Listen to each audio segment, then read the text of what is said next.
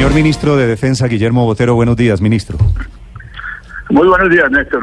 Le afectó tu saludo a a Ministro, gracias, amigos. gracias por acompañarnos. Acabamos de informar a los oyentes que ha sido capturado un tercer hombre del ELN en Saravena, ministro en Arauca, relacionado con el atentado de hace dos semanas. ¿Tiene usted alguna noticia sobre ese tema? Sí, yo sé que son varias las personas vinculadas. Aquí había un concierto para delinquir. Obviamente que esto ya está todo bajo la tutela del señor fiscal general de la Nación, en lo que corresponde al, al Ministerio de Defensa y concretamente a la Policía Nacional. Fue entregada todas las pruebas en cadena de custodia y ya la investigación continúa a cargo de la Fiscalía General de la Nación. Señor ministro, la, la hipótesis de que había un capitán de la policía investigado adentro, ¿usted sabe algo de eso? ¿Hay, ¿Hay un infiltrado de la policía o hubo un infiltrado de la policía en este ataque?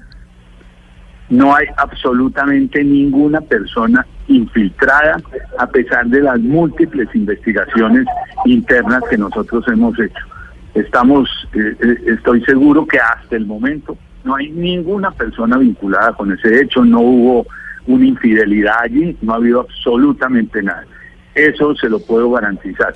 Si apareciese en el futuro alguna cosa, inmediatamente se lo informaríamos a la opinión pública por simples principios de transparencia, ni más faltaba que no lo hicieron. Ministro, pero las investigaciones... Pero no hay ninguna persona, ningún indicio, Sí. nada que nos lleve a pensar que hubiera podido existir una infidelidad. No hubo infiltración, no hubo infidelidad, citándolo a usted, ministro, pero sí pudo haber fallas operativas en eh, la custodia de la, de la escuela, y se lo pregunto porque ahí se habla del capitán que menciona Néstor y se menciona de otras personas que habrían eh, tenido algún tipo de actuación que por omisión pudieron haber facilitado el ingreso del vehículo.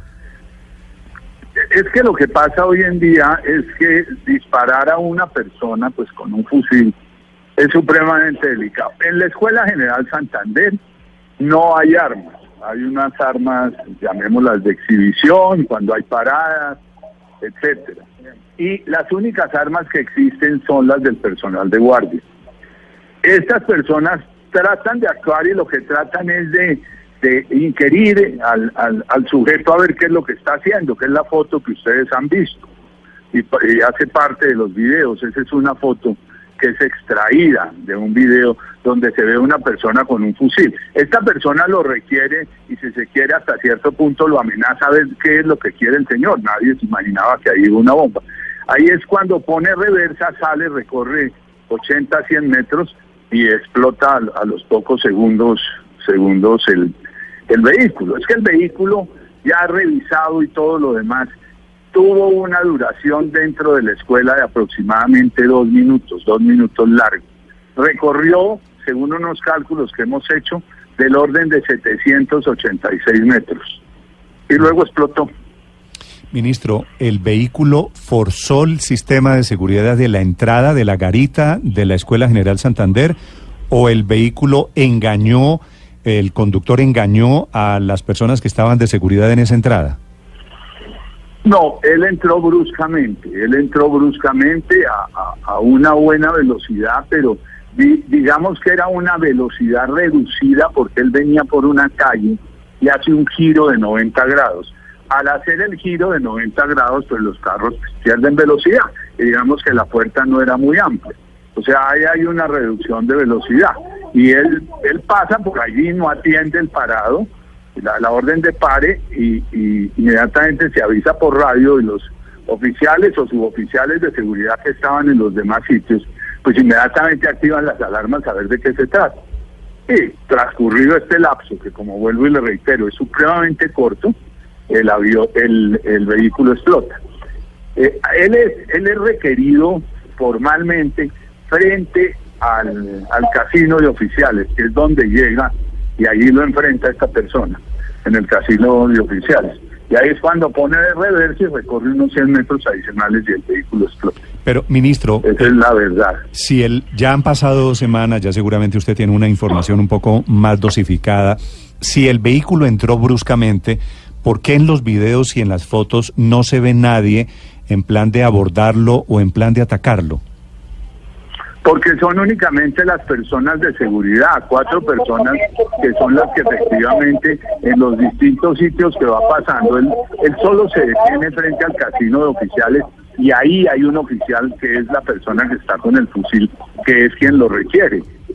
Y ahí es cuando viene la reversa. En los otros sitios, pues simplemente ellos están alertas a ver qué es lo que está pasando con ese carro. Pero, ministro, la, la, las que lo ven. la otra hipótesis es que hubo una falla en el sistema de seguridad en el acceso y que el carro entró como Pedro por su casa. ¿Eso tampoco es cierto? No, no entró como Pedro por su casa. Entró bruscamente, eh, traspasando eh, la barrera y, y si no se quita la persona que está en portería, pues esa persona hubiera sido atropellada. Sí. ministro, que retirar para evitar que lo atropellaran. Ministro, obviamente después de después de la guerra todos son generales o todos somos generales y este es un hecho profundamente doloroso.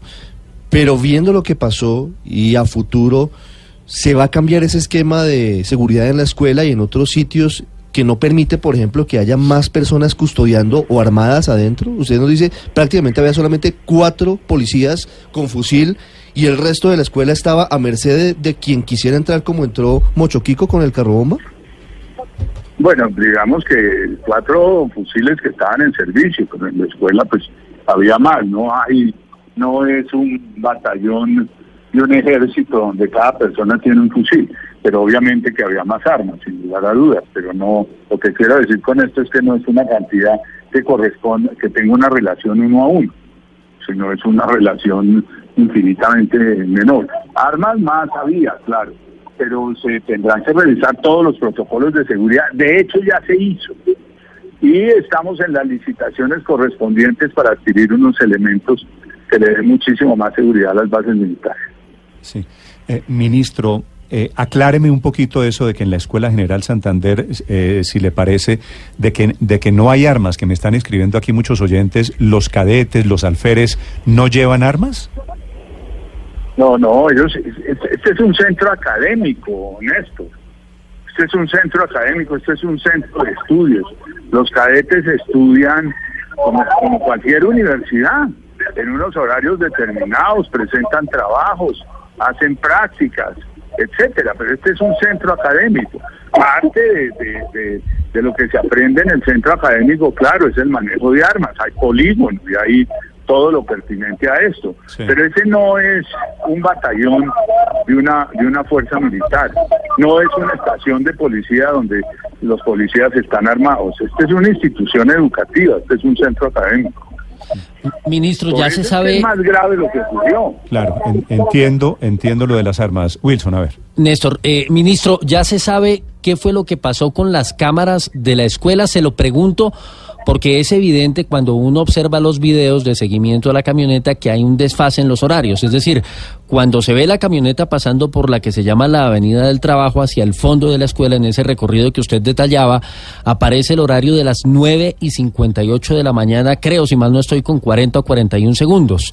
Decía el fiscal general y usted también en la rueda de prensa que hubo en Casa de Nariño que la explosión se produjo a las 9.32, como seguramente en efecto sucedió, porque acá en Blue Radio ya habíamos informado eh, justamente, exactamente, casi a las 9.40 de la mañana.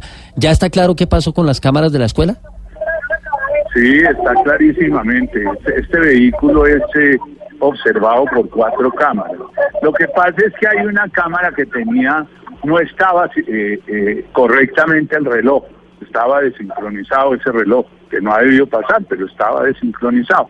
Eso es todo. El vehículo ingresa a las 9 y 32 y explota más o menos a las 9 y, y 34 y medio, algo más allá del, eh, de, entre, superado los dos minutos, superado los dos minutos el, el vehículo explota. Y le estoy diciendo de memoria, pero si no me falla, tiene un recorrido de 786 metros. Ok. Es el ministro. Está medido de dónde a dónde. El ministro de Defensa. Cómo entró, por dónde giró, a la derecha, a la izquierda, a la reversa, todo. Dos semanas después del atentado en la Escuela General Santander. Ministro, una pregunta final. El eh, jefe del Comando Sur de los Estados Unidos, el general Hammer, Stammer, se encuentra en Bogotá. ¿Cómo le fue con el general Stammer? ¿Cuál es el motivo de la visita? es Venezuela? No, para nada. Él estuvo ayer visitando Nariño. Es decir, eso le demuestra que lo de Venezuela no tiene nada que ver. Él estuvo visitando ayer Nariño y concretamente la ciudad de Tumaco. Él estuvo ayer en Tumaco con los mandos militares, observando los procesos de erradicación, observando los cultivos de coca desde el aire y, en fin, conversando allá con las autoridades locales, las autoridades militares locales, con los jefes del, del, em, del programa Hércules que nosotros tenemos, toda esa fuerza de tarea conjunta, eh, y estuvo con ellos durante todo el día. Estuvo en la ciudad de Tumaco, o sea que esto demuestra nuevamente que estamos concentrados exclusivamente en la erradicación de cultivos ilícitos. Ministro, ¿y alguien le ha preguntado al general Stamer sobre la libretica amarilla y sobre los cinco mil soldados? No, nadie le ha preguntado. nadie. Y es, y es coincidencia que viene el jefe del Comando Sur en momentos en que se habla eh, de militarización y de tropas y de cinco mil eh, soldados a la frontera con Venezuela. Es una, una visita programada hace más de un mes, Néstor. Hace más de un mes está programada esa visita. Como para el mes entrante hay una programada de, de, de altos mandos militares al Comando Sur. Eso es de común ocurrencia. Eso no es, con el Comando Sur hay una relación muy estrecha y periódicamente vienen y, y, también los militares van. Ok.